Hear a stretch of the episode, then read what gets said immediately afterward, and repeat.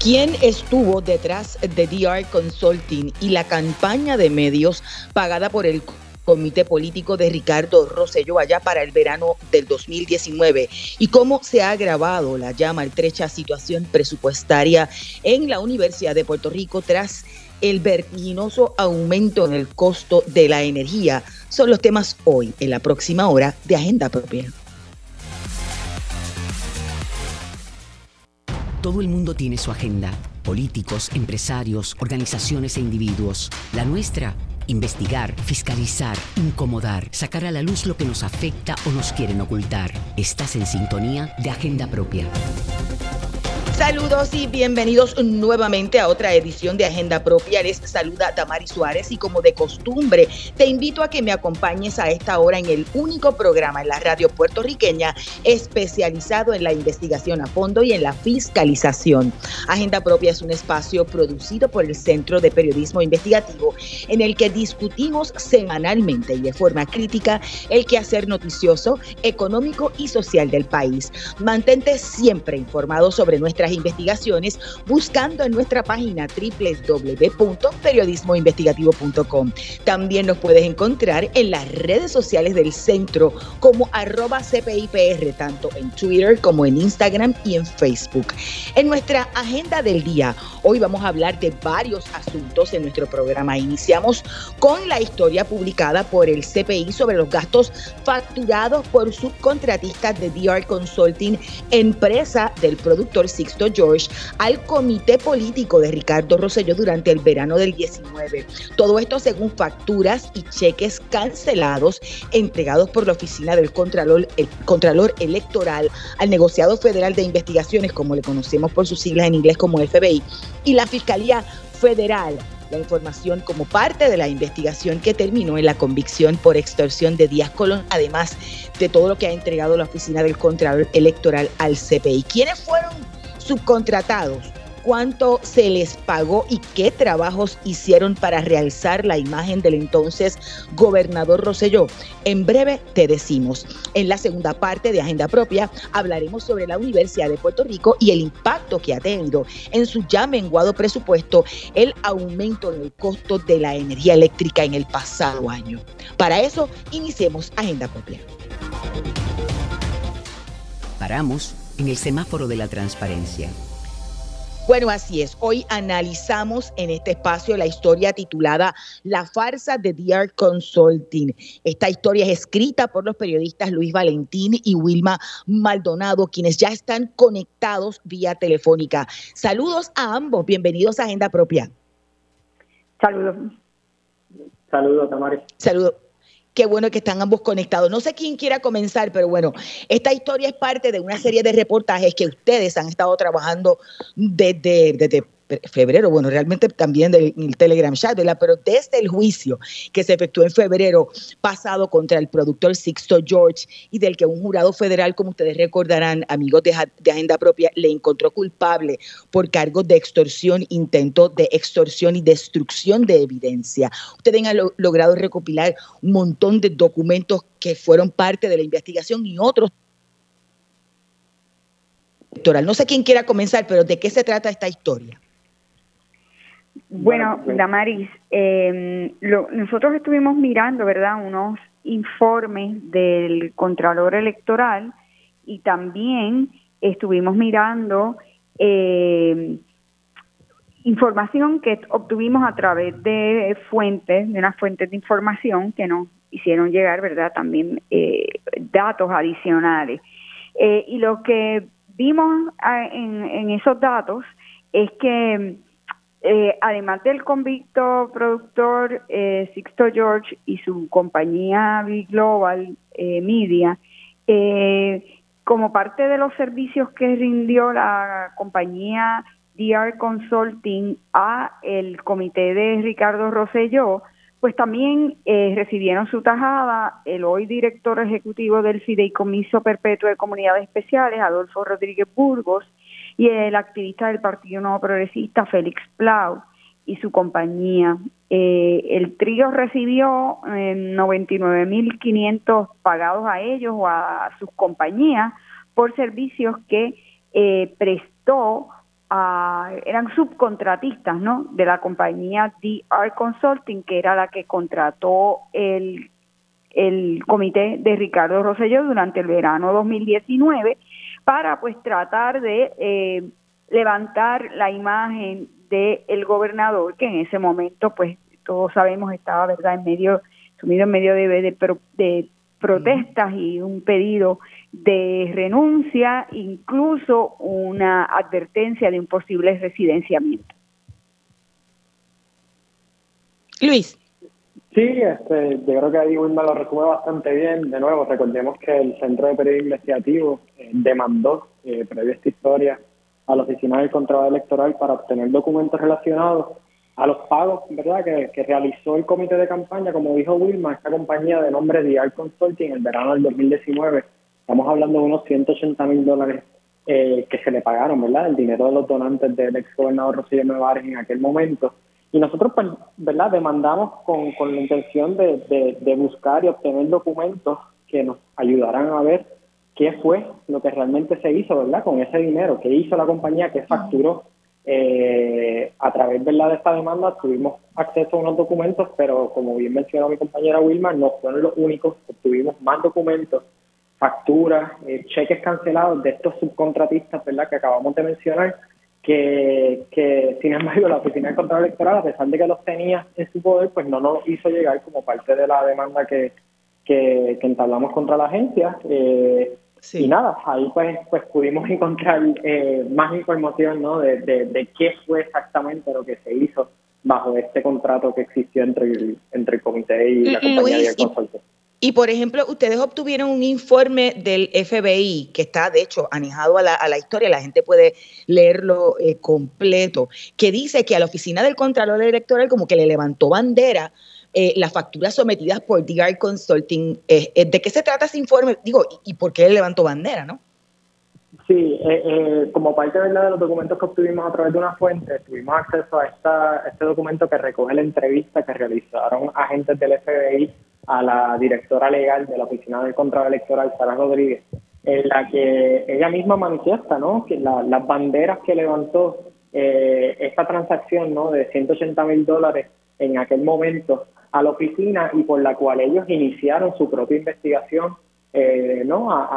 básicamente requiriendo documentos e información a Dial Consulting, a sus subcontratistas, para ver qué exactamente fue lo que se hizo, porque las facturas que habían presentado en aquel momento a la compañía pues les parecían, le parecían pues, facturas, no, no, no, no les parecían, ¿verdad? Eh, el formato eran distintos, eh, la descripción del servicio era bien genérica, ¿no? Eh, consultoría de redes sociales, manejo de redes sociales, eh, hacer comunicaciones, a difundir, o sea, eran una serie de, trabajos que se estaban detallando, ¿verdad? Que no estaban completamente, ¿verdad? Ahí expuestos, ¿no? Entonces, pues, el, la Oficina del Control Electoral se dio la tarea, ¿verdad?, de hacer una investigación sobre esta compañía, recopiló documentos y dentro de los documentos que obtuvo, está también una declaración, eh, bueno, tenía la intención de ser una declaración jurada, al final la persona no la firmó, pero estamos hablando de la presidenta de VR Consulting, eh, Mayra González, que, que básicamente detalló ¿no? Eh, una serie de, de, cosas sobre la compañía, como por ejemplo que el único cliente había sido el comité de Ricardo Rosselló Nevares, que la compañía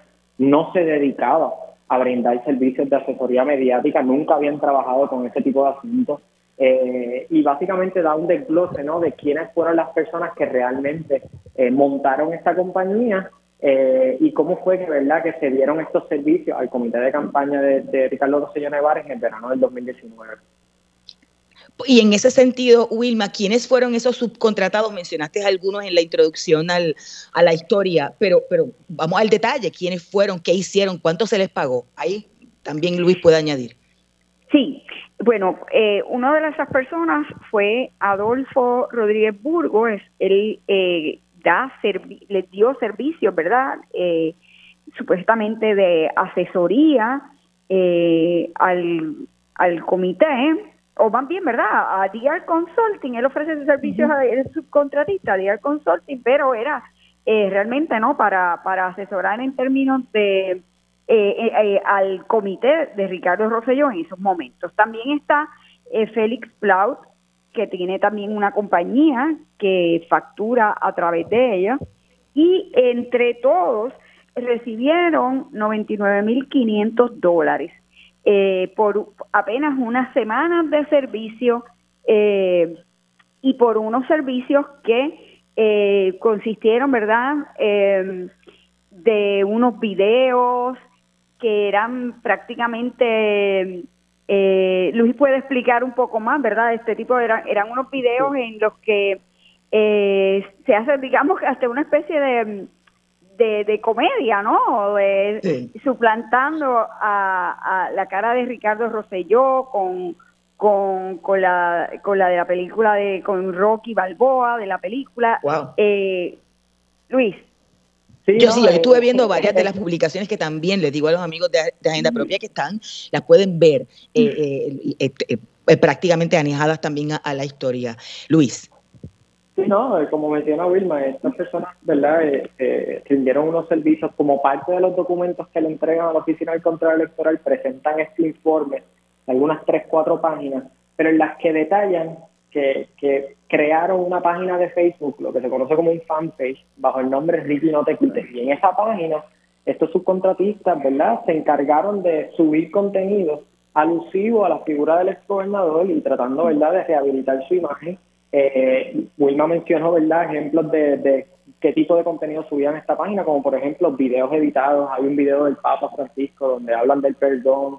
Habla, hay videos también, ¿verdad?, de, de, números y, acciones ¿no? que se le adjudican al exgobernador como logros de su administración, por las cuales eh, era bueno, ¿verdad?, que él continuara en su puesto y no renunciara en ese momento. Y luego, posterior a la renuncia, la página siguió subiendo contenido, contenido de todo tipo, ¿verdad? Tanto apoyando a la figura del ex gobernador Ricardo Rosselló Nevares, incluyendo en su rol como cabildero de la estadidad, ¿verdad? Que está ahora mismo en ese puesto, pero también han subido contenido en ataque, ¿no? A distintos sectores y a la oposición política del, del ex gobernador, eh, particularmente, ¿verdad? Del Partido Independentista Puertorriqueño, del Movimiento Victoria Ciudadana pues unos, ¿verdad? unas imágenes eh, y videos que pues quizás son un poquito más este eh, pues, un poquito más agresivos ¿no? Eh, y atacando ¿no? a, a, esa, a esa posición política. Pero básicamente esto fue, en resumidas cuentas, el único trabajo que ellos pudieron brindar con nombre y apellido, como que hicieron luego de recibir 180 mil dólares en el verano del 2019 del comité de campaña de Ricardo Rocío Navarro. Y como decía hace un rato Wilma, y le hago la pregunta a ella, estas tres personas mencionadas, entre ellos Félix Plaud, eh, Rodríguez Burgo y el propio este, productor Sixto George, eh, recibieron 99.500 dólares pagados a ellos o a la compañía, en realidad, ¿verdad? Según la, factura. Este, eh, pero, pero ¿cómo, ¿cómo compara ese, esa misma labor de manejar redes sociales con, otro, con otros comités políticos?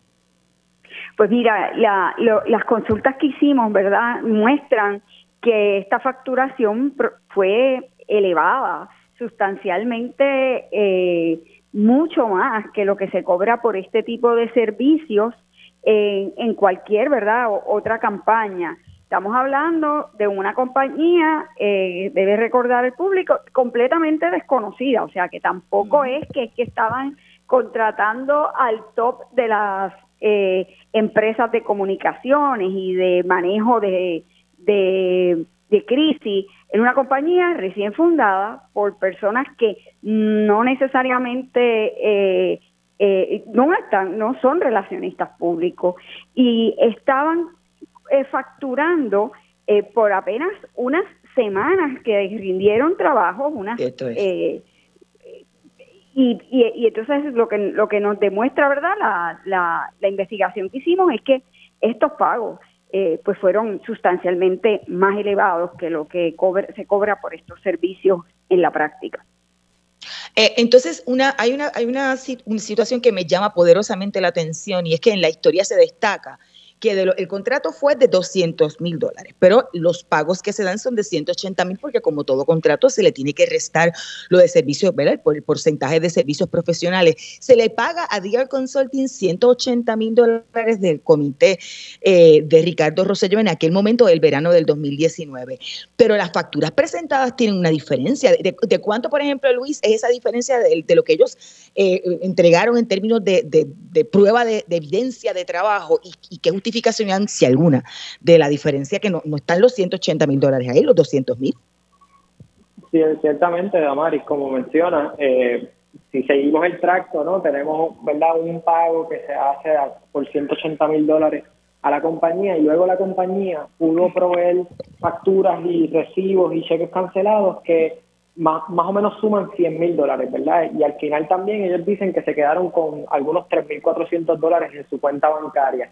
Esto deja básicamente casi 76 mil dólares más o menos descubiertos, donde ellos básicamente no pudieron proveer ningún tipo de evidencia que justificara en qué se usó ese dinero en unos en unas conversaciones que, hubo entre la oficina del Contralor Electoral, los auditores ¿no? de esa oficina con, con, esta compañía.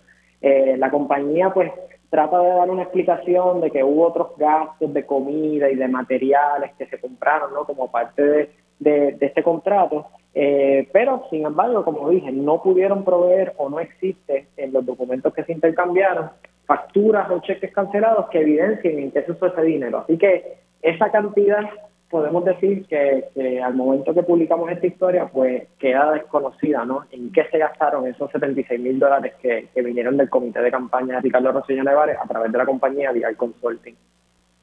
Y finalmente a ambos una reflexión final, o sea, en, en, a final de cuentas, la única, el único trabajo que efectuó esa compañía en términos del manejo del contrato que le, que le ofreció y le dio el Comité Rosselló fue, fue esa página de Facebook. Sí, definitivamente. O sea, eh, de nuevo, ellos explican y dan una serie de detalles de trabajo, como por ejemplo eh, consultoría o redacción de comunicaciones, este contenido, pero cuando vienes a ver el único trabajo eh, que ellos pudieron evidenciar, ¿verdad? Real, que es tangible, ¿no? Que se pueda ver y, y, ir allá y ver el trabajo que se realizó, es esta página de Facebook bajo el nombre Ricky No Te Quites, y el contenido que se subió a esas páginas, que como bien mencionaba Wilman casi ahora, eh, cuando nosotros hicimos consultas con personas que se dedican a este tipo de servicios, ese costo usualmente ronda de 5 mil a 10 mil dólares como mucho mensualmente. Y esto incluye todo, tanto la persona que te sube el contenido, la persona que te maneja la página, el arte, todo. Y estamos hablando de que aquí pues se pagaron al menos 100 mil dólares, ¿verdad? En facturas que pudimos revisar que detallan servicios similares. Así que eh, levantó muchas dudas y no, no tan solo, ¿verdad? Con nosotros, con, nosotros como periodistas, sino también con la Oficina del Contrato Electoral, que ciertamente lo dejó así mismo plasmado, ¿no? En una conversación que tuvo con agentes del FBI.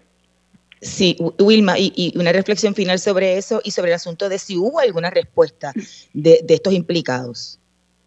Bueno, los implicados no contestaron, eh, simplemente uno de ellos, eh, que, que, fue eh, Núñez, ¿verdad? y su madre, ¿no? Ellos contestan que en el caso de ella, que es la presidenta, que ya la información que ellos habían, ella había dado, la había dado al, a la oficina del Contralor Electoral y pues que no tenía nada más que decir es importante, Damaris, que ah, la gente entienda que aun cuando esto no se trata de uso de fondos públicos, sí se trata de el uso de fondos de donativos de personas que eh, creían, ¿verdad? y querían apoyar al candidato eh, y que por, por, la, por la misma ley, o sea, la misma ley dispone que este dinero tiene que usarse de la forma adecuada, apropiada. Por eso es que hay una oficina también de Contralor Electoral, ¿verdad? Para velar que aquellas personas que donan y que ponen de su dinero para apoyar un candidato, un ideal, pues se haga de la forma correcta. Así que aun cuando no se trata de fondos públicos, es, es, es importante que eh, el, el uso de fondos de campaña se utilice apropiadamente y como dispone la ley. Claro que sí. Este, y, para eso es que hay una regulación, hay unos, una, unos trabajos eh, literal que, son los que están autorizados para utilizar esos fondos, que al final del, camino, eh, al cerrarse el comité, porque el, entonces gobernador, tras su renuncia, también determinó no aspirar a ninguna otra posición eh, electiva, tenían que ser utilizados correctamente y si no, ser devueltos, según dice la ley, al, al fisco, en otras palabras, al gobierno de Puerto Rico. Gracias a ambos. escuchaban a los periodistas Luis Valentín y Wilma Maldonado. Esta última, además de ser periodista del centro, es nuestra directora editorial en el Centro de Periodismo Investigativo. Ustedes pueden buscar la historia de ambos en periodismoinvestigativo.com. Vamos a la cita directa. Seguimos discutiendo la historia, la farsa de The Art Consulting. Se une en esta ocasión en agenda propia la profesora de Relaciones Públicas, Marisa Vega. ¿Cómo está, profesora? Saludos. Bienvenida a Agenda Propia. Buenas tardes a ti y a los y a las personas que los están escuchando. Claro que si usted lo plantea en la historia, pero a mí me parece pertinente explicarlo en Arroyo Bichola para quienes nos están escuchando en este espacio. Durante el juicio contra Sisto George y en todos los documentos que hasta este momento ha examinado el CPI, el contrato verbal que le aprueba el Comité Político de Roselló al productor era para el manejo de la crisis tras la publicación del chat de Telegram, pero me gustaría que me diera su impresión sobre la estrategia de Sixto George, que fue crear el grupo este, la página esta, eh, Rigino eso fue lo que hizo. Sí, yo eh, cuando vi el informe, el supuesto informe, yo pues dije, wow, esto primero que un informe de cuatro páginas que realmente no, no dice absolutamente nada. Cuando uno trabaja en comunicación, y yo creo que eso es algo que la gente tiene que tener claro, muchas personas entienden que cualquiera puede trabajar comunicación o que puede hacer cualquier cosa. Eh, es una disciplina eh, y en el caso de relaciones públicas, por hablar, eh, se necesita investigar, se necesita desarrollar un programa de acción, se necesita implementar y luego se necesita evaluar de acuerdo a los objetivos que se implementaron o que se incluyeron en ese programa.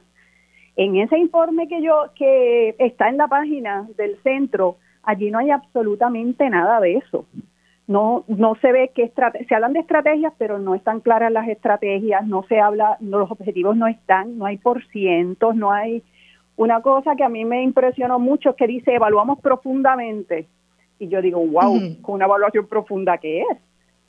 Eh, y entonces eh, eh, por ejemplo, activar los mismos recursos sociales. Y entonces, cuando uno viene a ver eh, realmente un trabajo de comunicación serio, eh, no, no está hecho. O se ve por encima que quienes manejaron o trabajaron eso no tienen la preparación en el área de comunicación.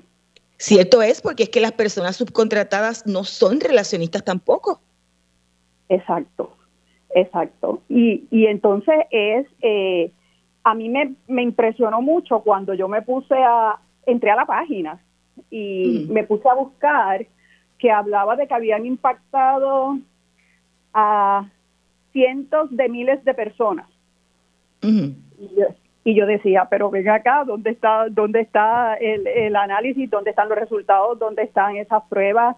Eh, me puse a chequear los posts que tenían, algunos tenían 24 comentarios, otros tenían 200 likes, hubo uno que tuvo como mil y pico, dos mil, pero la mayoría no tenía, no tenía absolutamente nada, o sea que lo que se hizo en la página tampoco, por lo que entiendo y por lo que veo, no fue efectivo porque no se desarrolló sobre un programa real o cómo se debe trabajar la comunicación.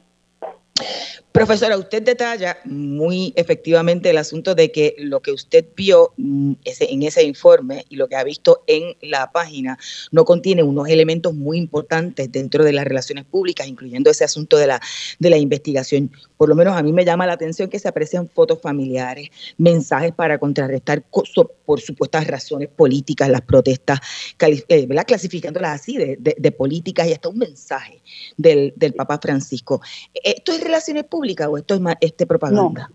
No, es propaganda. Y, y una de las cosas bien importantes que yo creo que hay que definir, la propaganda lo que busca es promover ideas y promover este eh, conseguir adeptos para sus causas, que allí pues ellos estaban tratando de hacer eso, pero esto se debe hacer de una manera correcta y de una manera ética y no es relaciones públicas. A veces se le pone el nombre de relaciones públicas a lo que es propaganda. Y en este caso, cuando yo vi la página, yo dije, esto es pura propaganda, esto no es relaciones públicas, aparte de que no tiene la rigurosidad que requiere por lo que dije, lo de la investigación, la planificación y todo lo demás, cómo se maneja el mensaje y cómo se manejan las palabras.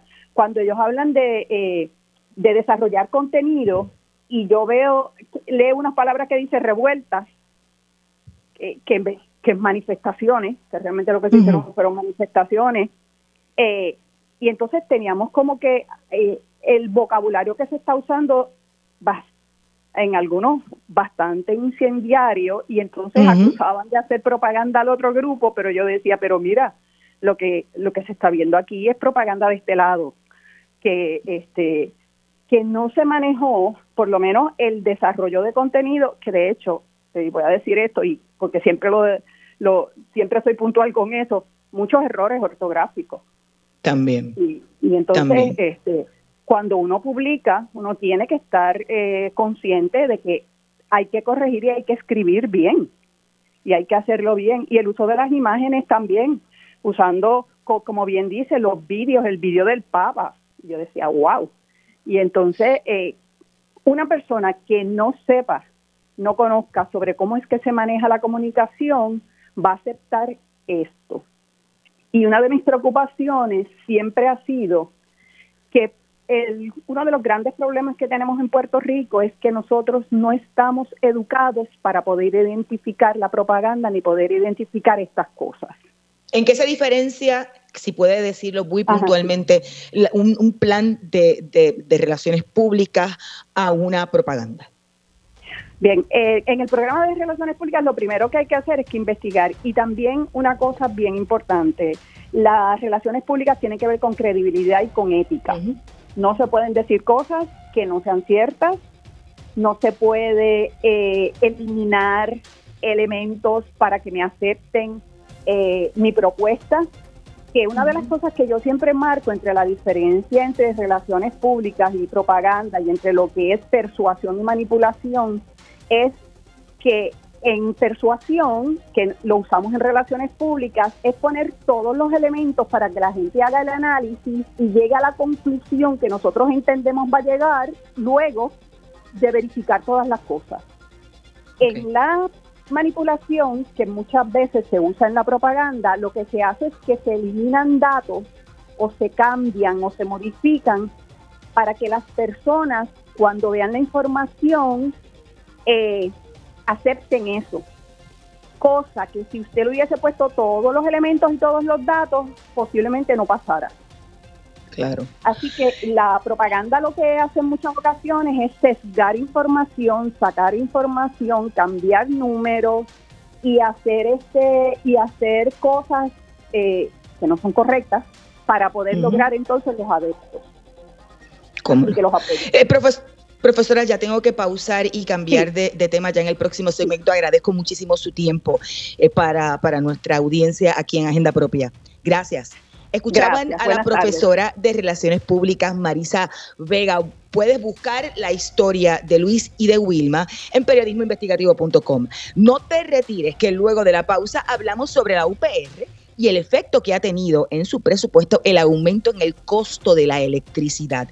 Escuchas Agenda Propia.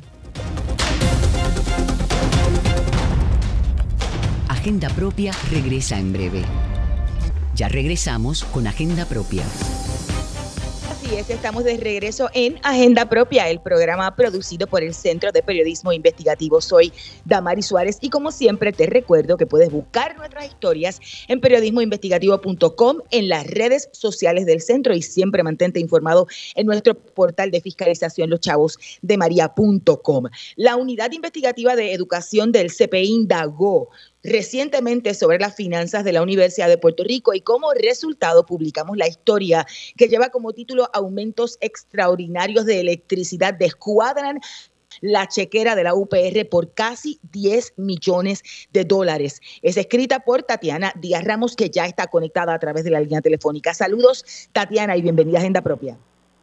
Saludos, Damari, siempre agradecida por la oportunidad para discutir las publicaciones del centro yo me imagino que los amigos de Agenda Propia se, deben sentir identificados porque a lo mejor no nos descuadramos por 10 millones, pero evidentemente muchos se pueden quedar cortos como se quedó la UPR en el presupuesto para cubrir o por cubrir los gastos de, energía para este año fiscal.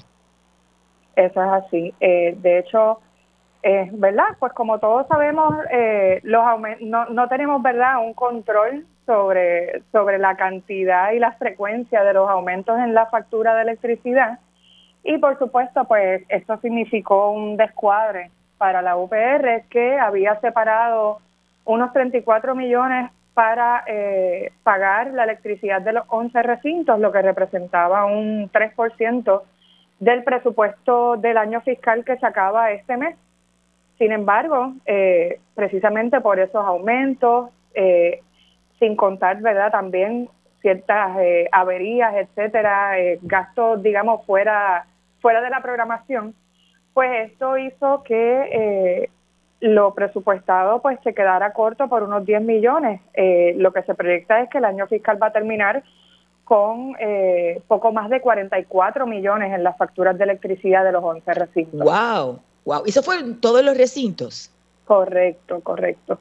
En el caso de, digamos, los más afectados o, o el descuadre mayor, pues ocurrió, por ejemplo, en el recinto de Río Piedras, que fue una diferencia de poco más de 4 millones. Se habían presupuestado unos 11 millones 550 mil.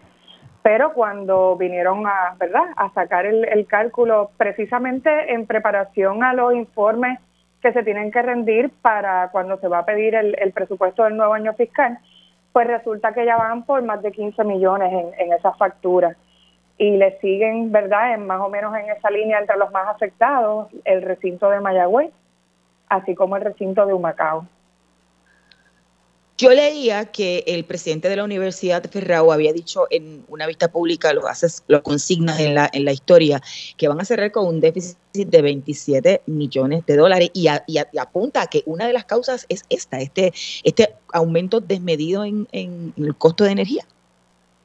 Eso es así y tampoco tienen demasiado espacio de maniobra con lo que tienen eh, separado para, digamos, eh, presupuesto para, para mantener las infraestructuras, para el mantenimiento de por sí. Eh, eso, de acuerdo a las proyecciones que precisamente estaba presentando el presidente durante esta vista de presupuestaria, pues lo que representa para mantenimiento que queda del presupuesto es como un 15%. Así que tampoco tienen mucho espacio de maniobra y a esto se debe sumar que, eh, por ejemplo, en el caso del recinto de Calle, ocurrió una avería, tuvieron que de emergencia reparar una subestación, así que eso es un descuadre adicional a los aumentos de la factura. En Río Piedras ocurrió una situación similar eh, justo antes del receso de Semana Santa, que por, por lo prolongado que fue esa avería de que estuvieron sin luz, pues cuando regresaron finalmente al recinto a estudiar, pues tuvieron que eh, desinfectar salones, bregar con los hongos que brotaron precisamente por la falta de energía eléctrica, por lo tanto no había aire acondicionado y surgen todas esas otras complicaciones que son gastos, ¿verdad?, que no se prevén. Claro. Y, y, leí en la historia que sí, están haciendo algunas cosas para ahorrar energía en algunos recintos. ¿Qué puntualmente han hecho? Bueno, en general, todos los recintos se han movido, ¿verdad?, a cambiar sus luminarias, a cambiar sus equipos de aire acondicionado por unos, unas unidades más, más eficientes. En mayor o menor medida, pues sí, ya hay eh, sitios que tienen o edificios que tienen eh, sistemas de placas solares, pero por supuesto esto no, no, no hay ningún, ahora mismo no hay ningún recinto corriendo completamente en energía solar y posiblemente pues eso no lo vayamos a ver en, en mucho tiempo más, tomando en cuenta que, que cada vez siguen apretando a la universidad y tomando en cuenta que en los últimos seis años eh, lo que han hecho es puramente recortarle presupuesto. Ya vamos casi por, por 50% de recortes en el Fondo General. E, eso, eso iba a preguntar. E, esto, esto ha abonado entonces, ha afectado aún más la maltrecha eh, situación fiscal de la universidad con, con, los recortes. ¿Hay alguna proyección sobre ese particular en el presupuesto para el próximo año fiscal? Bueno, la expectativa es que en definitiva eh, van a estar con un déficit. Y eso y eso lo que implica es que pues menos espacio, ¿verdad? Para para maniobrar o para tratar de resolver cualquier situación imprevista que esperamos, ¿verdad?, que no surja más ninguna. Eh, eso los lo deja bastante maniatados. Eso sin contar también que eh, estamos viendo, ¿verdad?, eh, que toda esta política de austeridad impuesta por la Junta Fiscal, pues todo lo que ha hecho es precarizar la educación pública. hay menos profesores, hay menos estudiantes, hay menos secciones. prácticamente es muy difícil tratar de, operar cuando también estás en, eh, la incertidumbre, ¿no? De cuándo es que va a fallar el, sistema de energía eléctrica, por cuánto tiempo va a fallar. De hecho, eh, hace algunas horas Luma ya estaba poniendo mensajes, por ejemplo, de, bueno, estamos viendo cómo va la generación y puede que hayan interrupciones y estamos con una ola de calor que nos tiene a todos sofocados, ¿verdad? Y esas son cosas que, no se toman en cuenta a la hora de, tratar de, ser lo más honestos en la preparación de un presupuesto, porque pues son cosas que no que, están fuera del control. De hecho, yo estaba leyendo hoy precisamente sale información sobre el asunto del, de la diferencia del trato de la Junta de Control Fiscal eh, con respecto a la universidad y la aprobación de contratos versus lo que le permite a otros. En otras agencias un tope de 10 millones, en este caso necesitan aprobar hasta contrato de 2 millones. Tatiana, según a nuestra conversación, Delvin Caraballo, quien es el representante estudiantil en la Junta de Gobierno de la Universidad de Puerto Rico, saludos y bienvenido a Agenda Propia. Saludos, gracias por la invitación. Muy brevemente, ¿qué alternativas eh, en las juntas se han planteado con respecto al impacto que puede tener eh, este dinero, que son casi 10 millones, en, la, la, situación fiscal ya precaria de la, de la UPR? Claro, eh, recientemente, el 15 de mayo, la Junta de Gobierno aprobó la expectativa de presupuesto consolidado para el próximo año fiscal y una de las variables que estuvimos tomando en consideración ha sido particularmente esos retos que han tenido los recintos este año académico y cómo entonces dentro de esa proyección presupuestaria podemos ser proactivos en, asegurar y preparar eh, los recintos para posibles aumentos y también eh, como parte del proceso de aprobación fui muy vocal con el presidente de la Universidad de Puerto Rico en que tenemos que movilizarnos dentro de las posibilidades hacia alternativas de energía renovable y acuerdos con las diferentes agencias que trabajan el tema de la electricidad para que la Universidad de Puerto Rico pueda sobrellevar ¿verdad? la situación eléctrica de manera responsable, pero de manera proactiva también. Eh, Delvin, saludos por aquí, Tatiana. Eh, dentro de las conversaciones que haya podido tener eh, la administración del UPR, ya sea el presidente o el director de finanzas, eh, ¿se ha podido discutir este asunto de, de los aumentos en el costo de electricidad precisamente con eh, la privatizadora que está a cargo de, ese servicio. Se ha podido tal vez tratar de, iniciar conversaciones para algún acuerdo o, ¿verdad? Obviamente ya sabemos que subsidios no le van a dar a nadie, pero pero buscar alguna solución para que no para que no se sigan afectando las operaciones de la universidad. Definitivamente, el como mencioné, el 15 eh, mi solicitud, eh, y está en transmisión en vivo en la reunión de la Junta de Gobierno, al presidente fue particularmente eso, que junto a su equipo se sentara con las diferentes agencias, Luma, Autoridad de Energía Eléctrica, Genera, todas, ¿verdad? El componente que ha estado entrando al, juego de la electricidad en Puerto Rico a buscar quizás algunas tarifas ajustadas para la Universidad de Puerto Rico o eximir a la universidad de, de algunos de los porcentajes de aumento entiendo que la administración universitaria debe dirigirse eh, hacia eso. Y, finalmente, este, un, poco eh, a grosso modo, porque este no es el único problema que tiene la Universidad de Puerto Rico, cada vez tiene menos presupuesto, decía hace un rato Tatiana, ya casi es la mitad del presupuesto luego de los recortes de la Junta de Control Fiscal en los pasados seis años. ¿Qué expectativas hay de que puedan trabajar un presupuesto sin un déficit a la luz de todos estos recortes y gastos en el próximo año fiscal?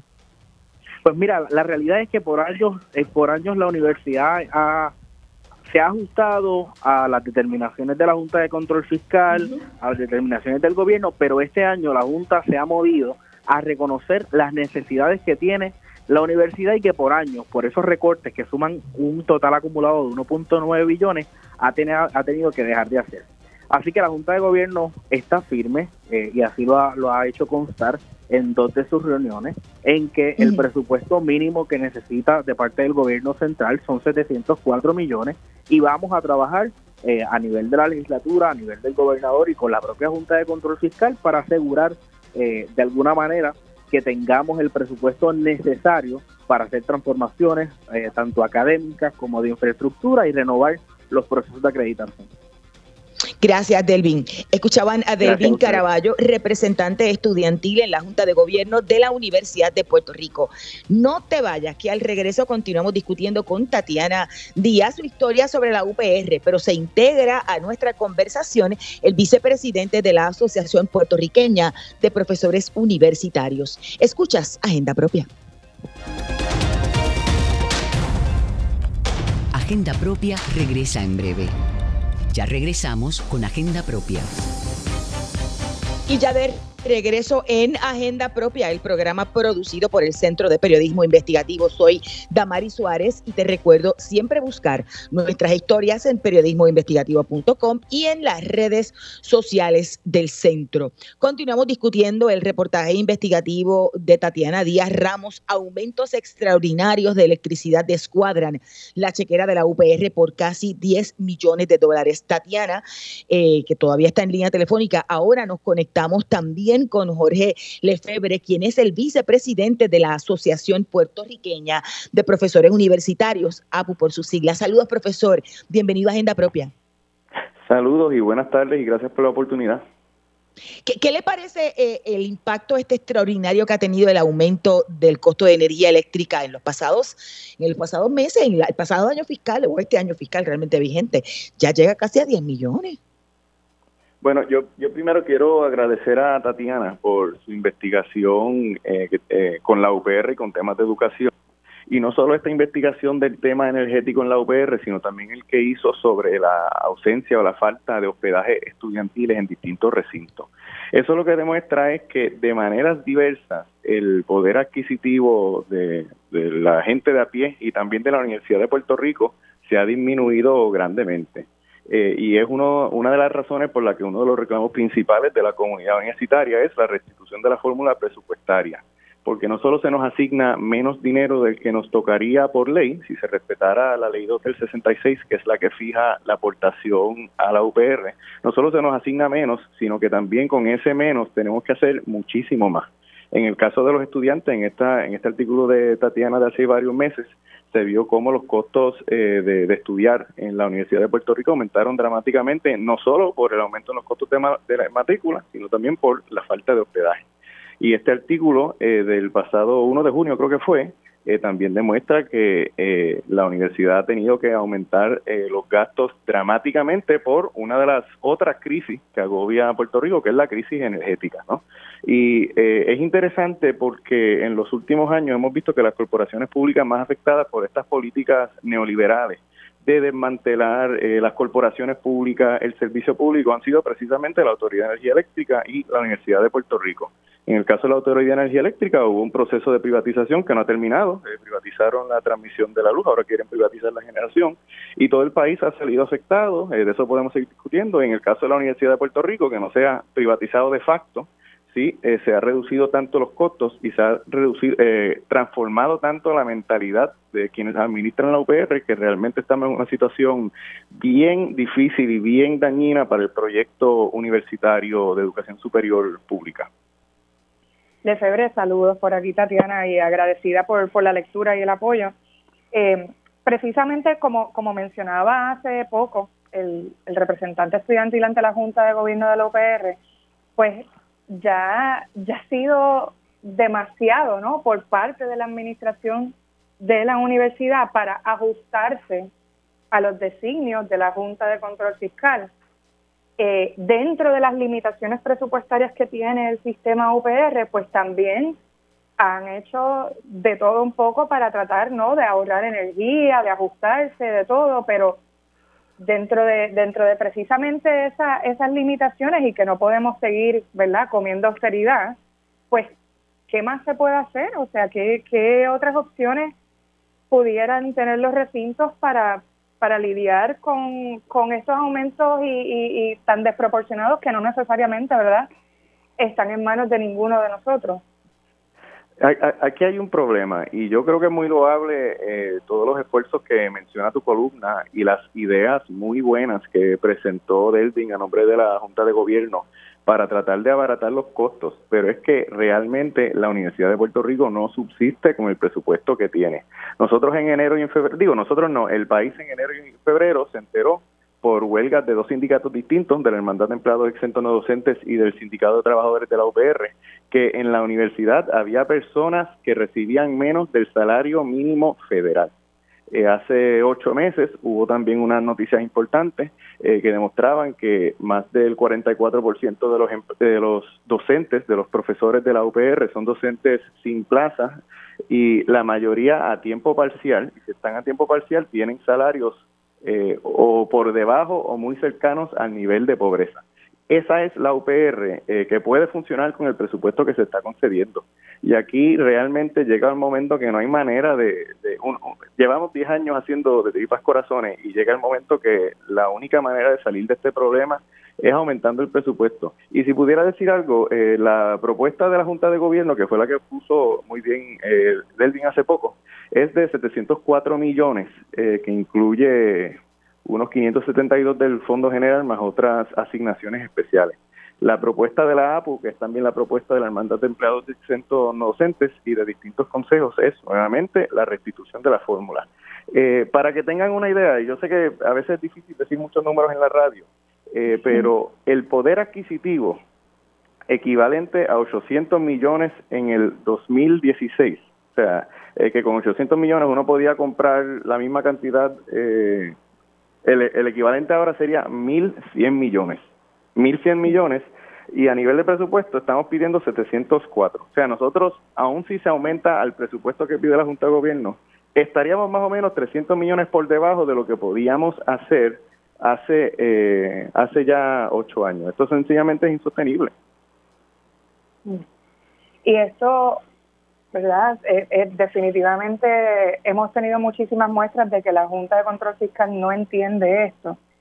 Más encima el incumplimiento precisamente con los sectores que se han tenido que ir a huelga porque, ¿verdad? No se ha respetado eh, los acuerdos que han tenido de por lo menos aumentarles algo de salario para poder de algún modo paliar la crisis que estamos paliando todos.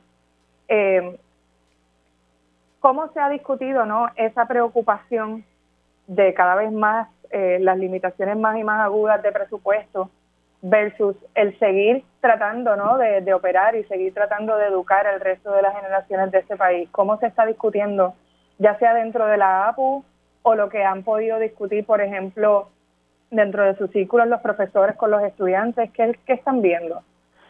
Mira, aquí hay por lo menos algunos elementos positivos que se pueden mencionar. El hecho de que la Junta de Gobierno esté pidiendo un presupuesto que para nosotros todavía es eh, muy por debajo de lo que se quiere, pero un presupuesto de 700 millones, es un ejemplo bien importante. Eh, nosotros el 18 de mayo, eh, y nosotros digo la APU, la Hermandad y distintos consejos de estudiantes, hicimos una conferencia de prensa llamando a la administración universitaria a hacer un frente en defensa del presupuesto de la UPR y exigiendo la fórmula presupuestaria. Eh, y nosotros, eh, a, nuestra sorpresa, hemos recibido eh, apoyo del ahora presidente Luis Ferrao y, e incluso hemos tenido diálogos con distintos representantes, porque ahora mismo el presupuesto se está discutiendo a nivel de la Cámara, todavía en el Senado, y ha habido una defensa incluso por la administración universitaria por la fórmula presupuestaria. Y es que sencillamente realmente los números ya no cuadran. Aquí hay varios tranques. Un tranque es obviamente la Junta de Control Fiscal, que tiene un una pelea ideológica con la Universidad de Puerto Rico, con el sistema de retiro, y es que la Universidad de Puerto Rico ha sido un espacio de muchas derrotas de la Junta de Control Fiscal, que lleva desde el 2016 tratando de desmantelar la Junta de Retiro, eh, atacar a los empleados no docentes, atacar a los empleados docentes y no lo, a pesar de que la UPR está en, una situación muy precaria, no ha logrado eh, todo lo que desea. Pero aquí también hay otro problema, aquí la fórmula presupuestaria se congeló bajo el gobierno de Alejandro García Padilla eh, a través de la ley 66. Aquí el presupuesto está aumentando. En los últimos tres años el presupuesto del país ha aumentado un 30% y nosotros también vemos demasiado timidez de los senadores y las personas que están en la Cámara de Representantes, con muy pocas excepciones, obviamente, como los compañeros y las compañeras de Victoria Ciudadana y del PIB. Pero vemos incluso personas que se llaman amigos o amigas del, de la UPR, que no dicen públicamente que defienden la fórmula. Eh, eh, aquí realmente no vemos en el Senado y en la legislatura muchas personas hablando a favor de la fórmula. Nosotros creemos que hemos estado haciendo trabajo en la última semana que eso pudiera cambiar. Hemos tenido reuniones muy positivas con algunos miembros eh, del Partido Popular Democrático y el Partido Nuevo Progresista. Todavía hemos tenido muchos tranques con respecto a los presupuestos de la Cámara. Bien, bien brevemente, profesor, porque ya estamos por terminar el programa, pero en 10 segundos. ¿Usted entiende que todo esto puede poner en precario la, la oferta académica, pero aún más la operación de la UPR si no se hace algo? Por ejemplo, no hay duda, No hay duda. Reducción de cursos, pérdida de acreditación, salarios de pobreza, eso es lo que va a ocurrir si continuamos con el mismo presupuesto y con los problemas que estamos enfrentando. Gracias a ambos que ya tenemos que culminar esta edición de Agenda Propia. Escuchaban a Jorge Lefebre, vicepresidente de la Asociación Puertorriqueña de Profesores Universitarios, la APU por sus siglas, y a la periodista del CPI, Tatiana Díaz Ramos. Como siempre te recuerdo, ustedes pueden buscar la historia de Tatiana en periodismoinvestigativo.com. Hemos llegado al final de esta edición de Agenda Propia, por lo que les recuerdo buscar todas nuestras historias en periodismoinvestigativo.com. También allí suscríbanse a nuestro boletín y así pueden recibir directamente en su correo electrónico nuevas investigaciones y contenidos exclusivos. Además, en periodismoinvestigativo.com pueden visitar también el kiosco virtual del CPI y con sus donativos adquirir nuestros artículos. Gracias siempre por la sintonía. Los esperamos la próxima semana. Hasta aquí, Agenda Propia.